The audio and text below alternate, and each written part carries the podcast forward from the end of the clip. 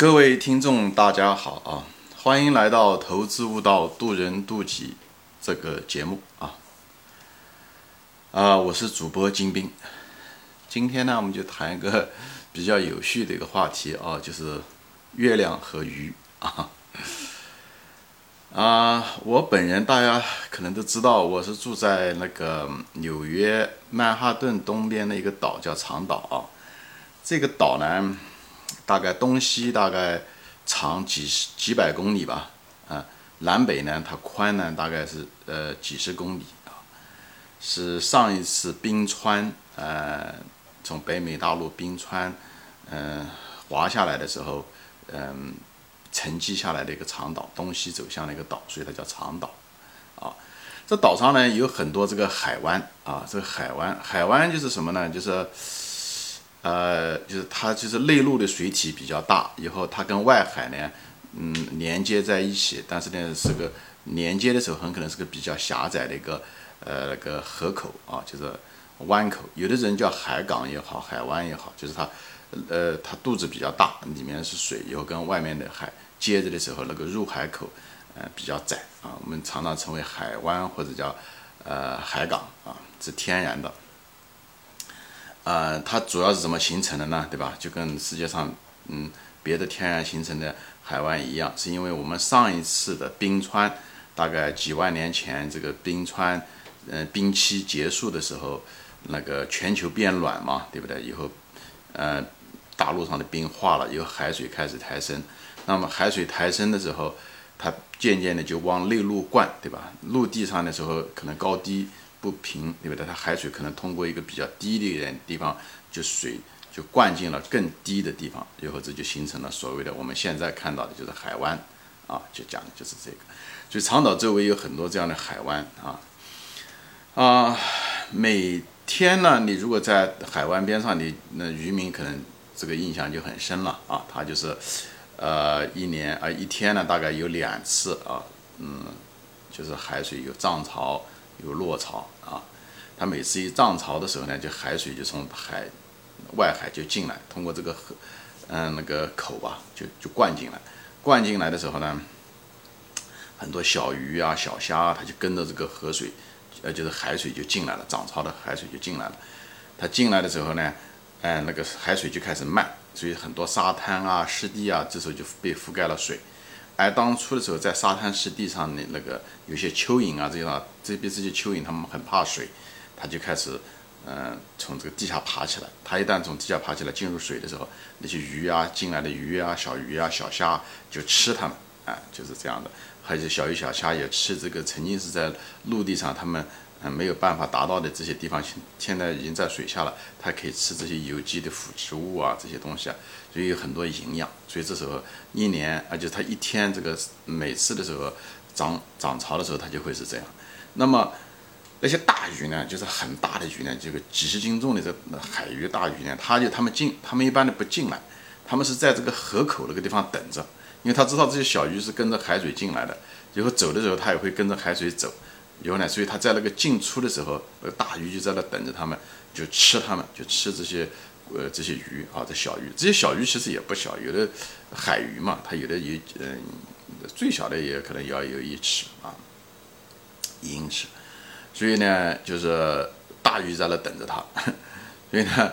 有些渔民呢就钓鱼的或者是娱乐的人钓鱼的人，他也在那个海口呢就摔了个杆子啊，就抛这个鱼饵。就是钓这些大鱼，所以这整个是产生了一个呃食物链，地下当年的这个地下的这个蚯蚓又被海水呃覆盖，又爬起来，又被鱼虾吃，小鱼小虾吃，以后大鱼吃这个小鱼，对吧？以后人在这钓这个大鱼，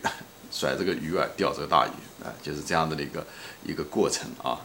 嗯，这大鱼在长岛的大鱼，呃，长岛挺有名的，有很多很大的，像 bluefish 啊。还有那个就是 straw bass 啊，对吧？很大。我个朋友就是他每他我一个很喜欢钓鱼的朋友，他就是每次就赶这个呃海潮，开始的时候带个蚯蚓，以后就在那钓。那刚涨潮的时候就钓了一种小鱼，啊，六七寸呐或者一尺的小鱼。等他钓足了以后，拿这些小鱼做鱼饵，再去钓了个大鱼，钓了个四五十尺的，呃四五十英寸的那种大鱼，叫 straw bass。所以有的时候他钓了鱼了以后，他嗯嗯，那就太多了，他有的时候还给我家带个两三条，嗯，很新鲜，因为几个小时之前还在海里面，现在就可以啊，就是所以你不用加任何佐料的，你就把它清，就是清蒸就好了，非常好吃，很可口啊。所以呢，就是这些东西就让我就是想到了啊，就是这个这个食物链的循环啊，其实这个食物链的循环。我们餐桌上的这个鱼，啊，其实我们应该感谢一个东西，就是月亮。哈，这个天上每我们基本上每个晚上都可以看到，如果天气允许，每天每个晚上都可以看到的这个月亮啊，看上去这么巨大无比的一个月亮啊，但实际上是一个体积可能是最小的一个星体啊。嗯，那反而是看到的很小的东西，很可能是个巨大无比的这个。呃，行星对吧？只是离我们远，是给我们这样的一个错觉。啊，所以这个月亮其实，啊，我们更多的好像就是觉得哦，这太阳怎么样？嗯，给这个整个世界啊带来这么多的能量和光明。其实月亮也是一样，没有月亮，就世界上很多东西它影响着我们这个世界，很隐形的影响着我们这个世界啊，只是我们没有知道而已。我前面举的这个例子，涨潮落潮就是月亮啊。导致的这个引力，大家都知道，造成了涨潮落潮，就造成了这个生物链的这个启动了整个生物链。嗯，这个鱼虾蚯蚓啊，大鱼小鱼，包括我们人在这生物链的最高端，都是呃拜这个月亮所赐啊。而且这个月亮也是影响着很多了，影响着嗯我们这个至少影响着我们这个世界上有一半人口的这个。